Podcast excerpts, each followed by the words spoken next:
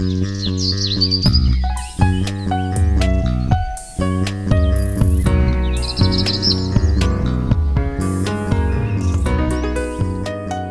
迎收听《来一口垃圾》，我是 Amy。我是心怡，这一集我们要来聊聊关于回收这件事，特别是餐具餐盒一类的回收。因为上一集我们有谈到外送的问题，外送量大增，导致于餐盒、餐具这类的垃圾也大增。那可能会有人想说，回收就好啦。所以呢，这集我们就要来讲讲关于这部分的回收，还有其实是回收有些什么问题。所以，我们今天就是要来讲一下一般常见的外带容器会是有哪一些材质，还有哪些东西。那首先，第一个可能想到的就是纸容器、纸餐盒或者是纸碗这种，还有纸杯这些。都全部叫做纸容器，可能大家已经知道，它不是可以直接丢纸类回收的，因为它不是单纯的纸类，它是算是复合材质，就是它里面会有一层塑胶淋膜，那它就是可以防水，这样才不会装一些汤汤水水的东西，然后马上整杯就湿了。对，那所以它不是一般垃圾，它也不是纸类回收的话，它应该要丢在纸容器类。所以如果要处理这种垃圾的话，一般要怎么做呢？首先，吃剩的食物你要。丢厨余，然后呢，要把它清洁干净，因为如果是很肮脏的纸碗或者是纸便当盒的话，很有可能还是会被当成一般垃圾丢掉。所以就是清干净之后，不要丢到纸类，也不要丢到一般垃圾，另外装一个袋子里面放。除了这些纸碗、纸杯外，还有一个就是我们常用的那个牛奶盒啊，或是铝箔包那种。饮料盒、蜜豆奶，然后我最爱喝，都都是属于这一类的。啊，然后我最近有 follow 到一个，也不是新闻，但是有一家纸厂，好像叫中华纸业之类的吧，它有研发出一种特殊的纸质，然后它来做。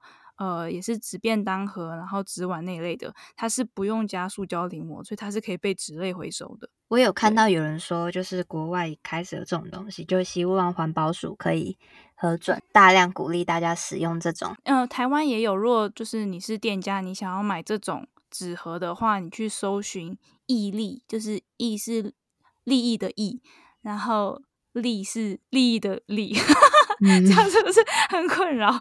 毅力 好，OK，那去搜寻这他们，我我看到他们直接线上卖场，然后我稍微比较一下他们的价钱，跟一般的有塑胶淋膜的纸盒，可能差不多是两倍价左右。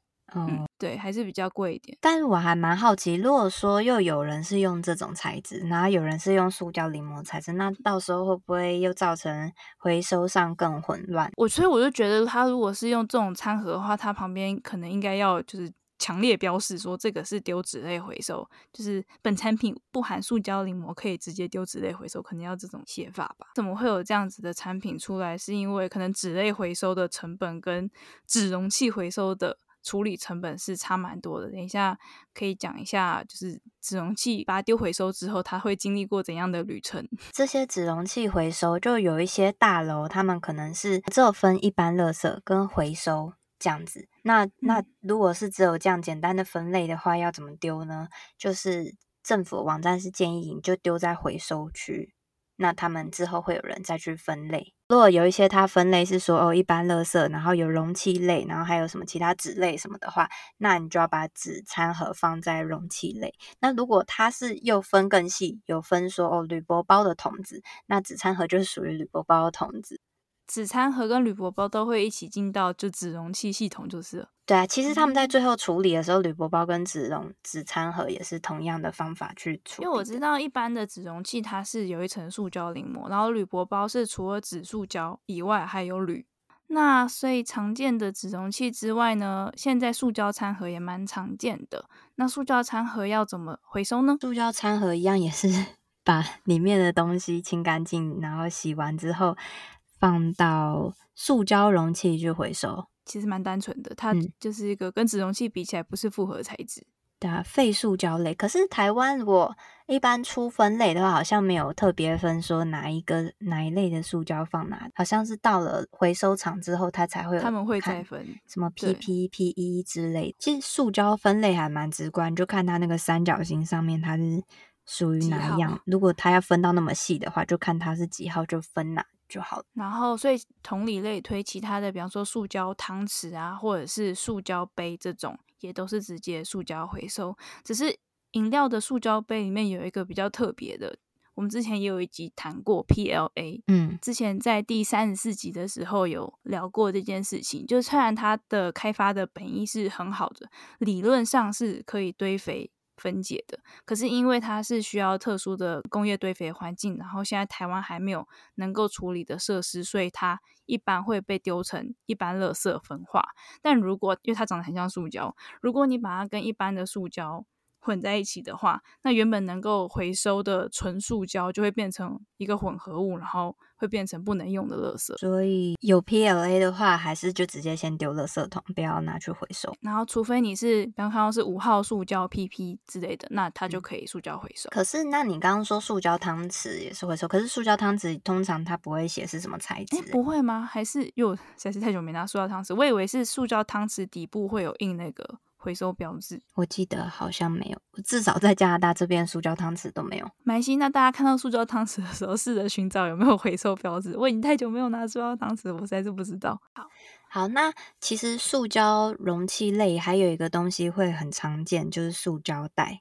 因为有时候可能去买个什么汤，啊、或者说你买一份炒面或炒饭，然后有些老板他们都很热心，在纸盒里面又放一个透明塑胶袋。其实我一直不太懂那是什么用意，对，对，反正就 是知道就是塑胶袋啊，它只有透明干净的才能回收。所谓干净，就不要有什么油啊，不要有酱啊这些东西。那你要把它洗干净很难，所以说其实一般要干净透明的塑胶袋，能回收的数量很有限。对，所以特别是如果你去买汤外带汤那种装汤的塑胶袋，就是要直接丢掉了。对，它其实是不能回收的，很可惜。还有一个就是吸管，就是吸管，我看到他是说，其实它是可以回收的，但是就可能因为整个回收的流程复杂，还有它效益问题，所以它最后都变成不可回收，就可能回收没有。办法拿到那么多钱，所以没有人想要去做回收这件事情。然后好像台湾只有某几个县市就可以回收这样子，其他县市是不能回收的。所以最棒的做法就是还是自备环保吸管，或者就不要吸管，直接对口喝。对啊，那讲 到喝饮料，就要再提醒一下，刚才有提到纸杯，但是纸杯上面的那个那一层塑胶封膜要记得要撕下来。诶，那塑胶封膜就只能丢掉吧？对，它就是一般垃圾，嗯，然后下面的杯子才是丢纸容器，然后同理，咖啡杯也是，那咖啡杯的那种塑胶上盖，那个塑胶上盖是可以丢塑胶回收，就是原则上只要看到有三角形的都是可以回收。那还有什么漏掉？免洗筷，免洗筷的话就是不能回收，它直接丢垃圾，而且使用免洗筷其实很不健康，所以尽量大家还是就是请自备环保筷。因为免洗筷的制成，如果大家有兴趣的话，可以去查一下。它虽然本身是竹子，因为竹子长得快嘛，所以大部分是竹筷。可是因为竹子是容易就是受潮发霉的，所以为了防止发霉，它通常会有做一些化学处理，加漂白剂或防腐剂那些。那他们处理过，就通常不会再，比方说水洗晒干啊。那你拿到的一副筷子，你可能觉得它看起来白白净净，但它其实是。可能充满了化学药剂，或者是它在工厂处理的时候，你不知道它是被放在哪里。就是很多免洗筷，它可能是从其他国家进口进来，就是人力便宜或者是材料便宜的国家进口进来。他们是可能是直接摆在地上晒干啊，然后再把它收集起来装袋，这种会把这种东西插进你的汤面里，然后再把东西吃掉。其实不是很卫生，而且很多免洗筷他们都是用塑胶包装包起来，所以那个塑胶袋，垃圾。对，而且它又很轻很小，就很容易飘到海里。所以呢，关于免洗筷，就是大家尽量，就是即便不是为了地球着想，是为了自己的健康着想，也是尽量用环保筷比较好。就其实我觉得台湾在这方面做的还不错，因为我在回想起在台湾如果要买外带的话，通常都是用什么容器？就我只能想得到，好像大部分都是纸盒，诶，好像根本没有什么塑胶盒，对不对？你你没买回来，你不知道。但我们这边到处都是纸塑胶盒，我没有看过纸盒的。真的假的？我有看到有人在说，其实用纸盒上面加塑胶淋膜这样子的行为，反而蛮不环保的，因为它在回收方面是很耗能，就并不是有很多地方可以去处理这个东西，所以可能在国外的时候，他们就甚至禁止这种复合性的纸材质哦，对啊，所以可能这样子，加拿大这边几乎都是塑胶盒，不然甚至都是用那保丽龙。保丽龙很多，宁可用保丽龙吗？傻眼，我不知道，反正我觉得加拿大在回收这方面是挺不环保的，所以也不要以它当做榜样。对，因为其实台湾的回收是做的蛮强的嘛。对啊。对我们就因为这样，就想要去了解一下，那纸容器到底都是怎么去回收的呢？就是当你把它丢进回收车之后，它会发生什么事呢？所以纸容器会先被运送到可以处理纸容器的厂商。那这些厂商其实也不多，全台就只有四家可以做这个处理。那纸容器是需要经过什么处理呢？因为它有一层塑胶淋膜，所以它需要做的是这个纸塑分离的处理。所以，如果当他们到达这种呃可以处理的回收厂之后，他们会被放入散浆机里面，然后利用水力来散浆。纸浆的部分呢，就可以回收给纸厂进行再利用，变成回收纸相关的产品。呃，剩下的部分呢，所以还要再做材料的分选，利用浮力，就每个材质的浮力不同，来把不同的材质分出来。所以，像塑胶部分呢，就可以被取出来，然后再把它清洗过后制成塑胶颗粒，然后再进行再利用。然后，像我们刚刚有讲到说，那个铝箔的部分也是在这这个地方，就是它会进行铝塑分离，就是金属铝跟塑胶来做分离之后，然后那些铝的部分，它会。分离出来拿去做之后的废水处理的药剂，还蛮环保，就是那些铝是没有浪费掉的。所以虽然纸容器是可以，就所有的材质都能够再被利用，但它还是有问题在的。是什么问题呢？这个分离处理其实蛮耗能的，它整个时间会需要四十分钟，这四十分钟内所耗的能源是非常可观的。那又由于全台目前只有四座这种处理厂，所以如果比方说，小型回收仓它没有累积到足够的量的话，它可能就不会送到回收厂处理，它可能就会被当成一般垃圾丢掉。然后还有像刚刚提到，如果你没有洗干净，上面有食物残渣跟油渍的话，那最后还是有可能会被当成垃圾焚化。更不要说，就是有一些这种纸容器被丢到纸类，那那些处理纯纸的回收厂商，他们只要发现里面有添加一些塑胶的东西，那太多他们没有办法处理，也是整批丢掉，所以连本来那些纸也都没有办法使用。然后我看到一个二零一八年联合报的报道，虽然说它已经是在三年前了啦，但是我觉得。可以看一下，就是有一些社区大楼啊，回收的过程当中，其实还有一些困难，像是因为。有一些厂商，他们跟住户说：“哦，现在处理回收纸的公司已经不收纸容器了，所以你就把纸容器丢到垃圾桶里这样子。”但其实并不是没有人收纸容器，而是因为他们为了成本关系，他们不想要累积一堆纸容器，它容易发臭，然后累积到很大量之后再拿去送给纸容器的处理厂，所以就干脆叫大家直接把它丢掉。所以就是我觉得印象中好像以前有一个经验是说。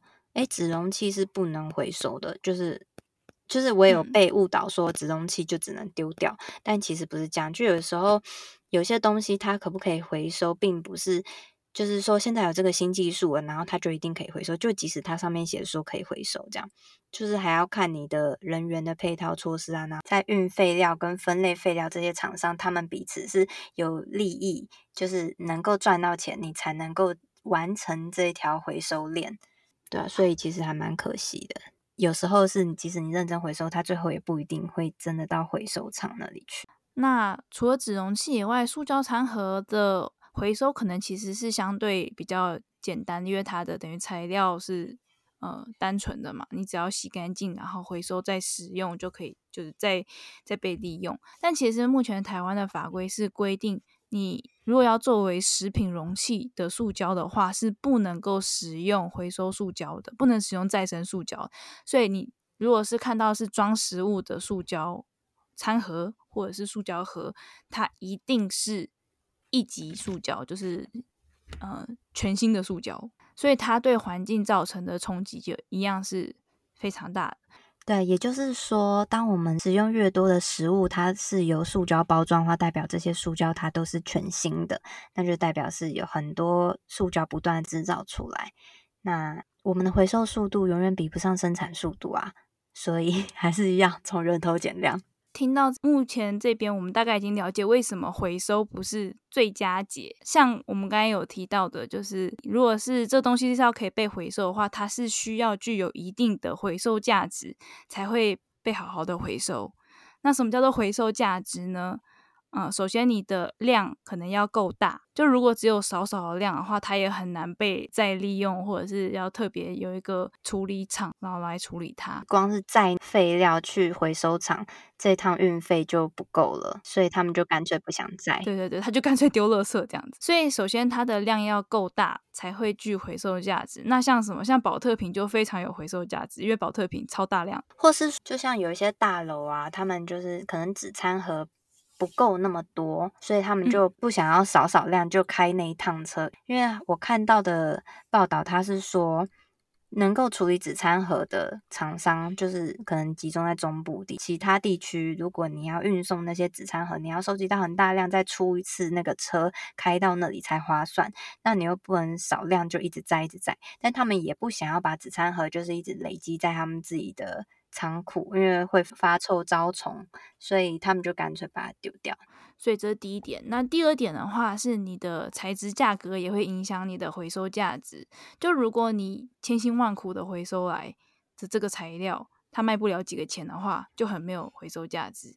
但比方说，如果像是金属类的话，它开采新矿的成本很高，那它就会很有回收价值，回收再利用成本就相对低，这样子。嗯。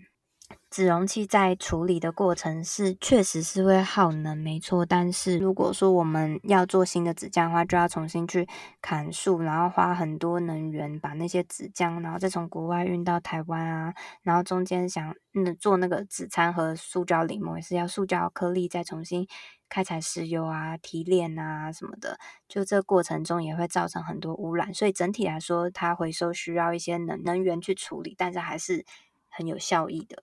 第三个可以影响回收价值的因素就是它的收集成本。就如果很容易收集的话，当然就成本低；但如果很难收集的话，成本就很高。就比方说像铝箔纸，好，其实好像铝箔纸的就是材料是蛮单一的，它照理来讲是可以被回收使用。可是铝箔纸你每次使用，如果每次丢的话，它就是轻飘飘一小块，比较难收集。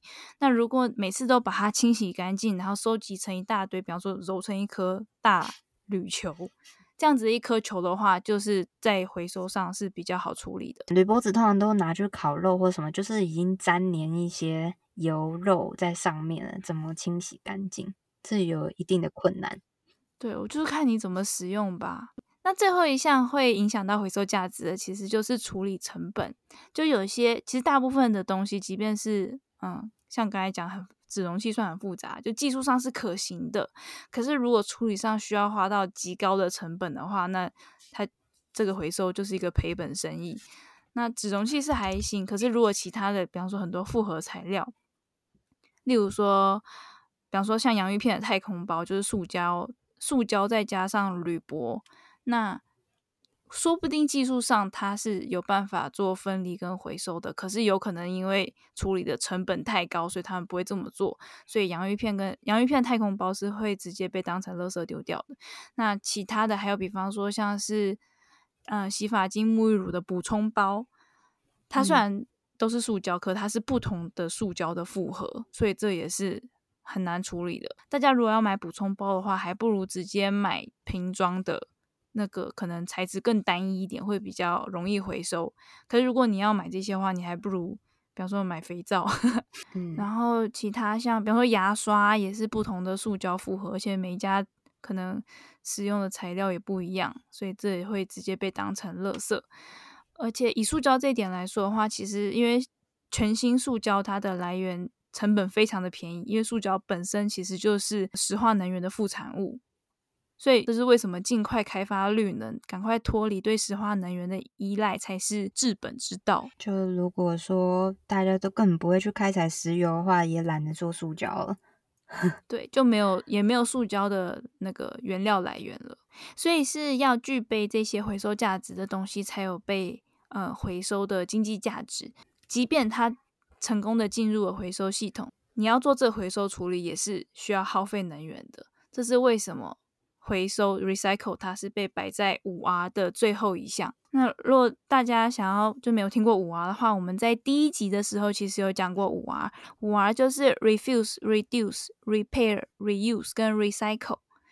那分别是拒绝、减量、修补、重复使用跟回收。回收是在最后一项。那前面两个根本就不会耗能，就是拒绝使用我或者减少使用。我一开始就呃买饮料的时候，我就不用他们的一次性的容器。这样的话就是拒绝使用，所以就不会造，或者我根本就不买饮料，这样就根本不会耗能。那 repair 跟 reuse 可能重复使用的话，概念就是你用一个可可重复、可循环使用的东西。recycle 在最后是当你真的没有办法继续使用这东西，你要丢弃的时候，不是把它拿去烧，而是把它中间还有能够再被利用价值的东西提炼出来，再把它重复利用，那这样是更有经济价值的。这边我想要提一下，就是很多环保商品虽然被设计出来，但是它们的使用是需要被就是重复使用到很多遍之后，才会真的有达到它的环保效果。像我们之前忘记是哪一集，反正我们也有聊过关于环保袋嘛。可能从种棉花开始算起的话，那 它的嗯碳排放也是非常的可观。那相较之下，塑胶可能反而就薄薄的塑胶一片，然后同时它又是石化。能源的就是副产品，那感觉好像其实碳排放还颇低。如果你的环保袋是棉质的话呢，这个重复使用的次数要高达一百三十一次，它才可以跟只被使用一次的塑胶袋是到差不多的程度。然后不织布袋的话少一点，可能要要使用十一次，纸袋的话是三次。所以像这种。如果你是买了一个环保袋的话，那你就是真的要使用它，才可以达到环保的目的。不然它的制造过程也是会产生非常大的碳排放跟成本。虽然说我们现在说回收也是会耗能的，并不是就是说那大家就不要回收啊，大家丢垃圾桶。但不是这样，因为虽然它是耗能，但一定是相比你使用全新的能源是更有经济效益的，才会被回收。那碳排放的制造也会比使用全新的物料还要再低。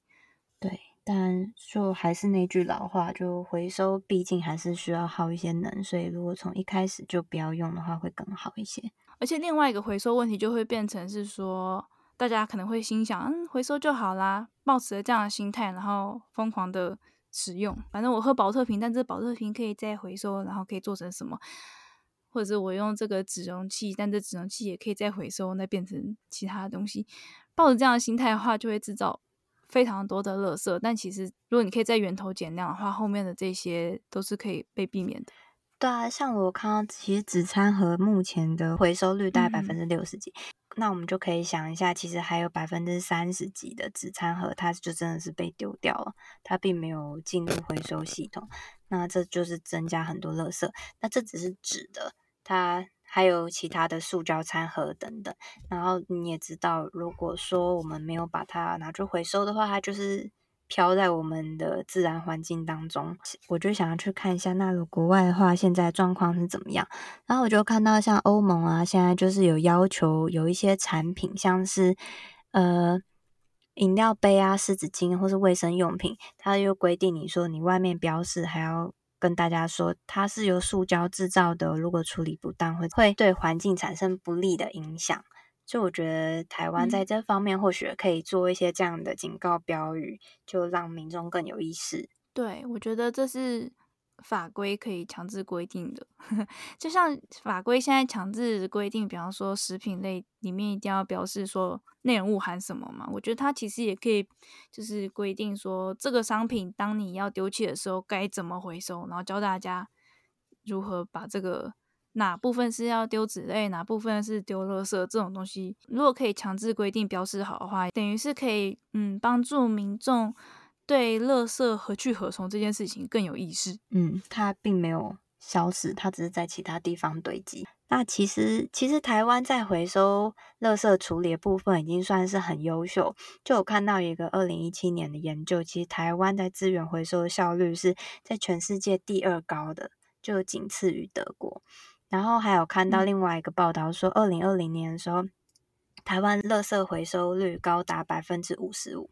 他说高达其实百才百分之五十五，还是我太严格了？其他国家很差。对，然后就台湾人大概每人每天平均制造出八百五十克的垃圾，但是十五年前的时候，台湾那个时候每人每天是制造出一点二公斤的垃圾，所以其实台湾一直在进步。哦我觉得民众其实一直都还蛮努力配合，也蛮有回收概念。然后，当然民众会有这么有意识，也是因为政府有一直在推这一块。但是，我觉得呢，大家还是可以再更加有一些，因为百分之五十五其实还是有大概将近一半的垃圾就是堆积在我们生活环境啊。我们虽然有在回收，但是回收速度真的还远远不及垃圾直接制造的速度。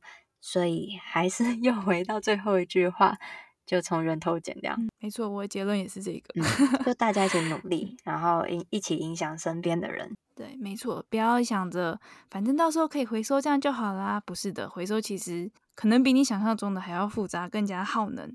所以其实最好的做法就是源头减量。嗯，没错。嗯，就是在做这一集的时候，嗯，我们有找到一个网站，叫做“回收大百科”。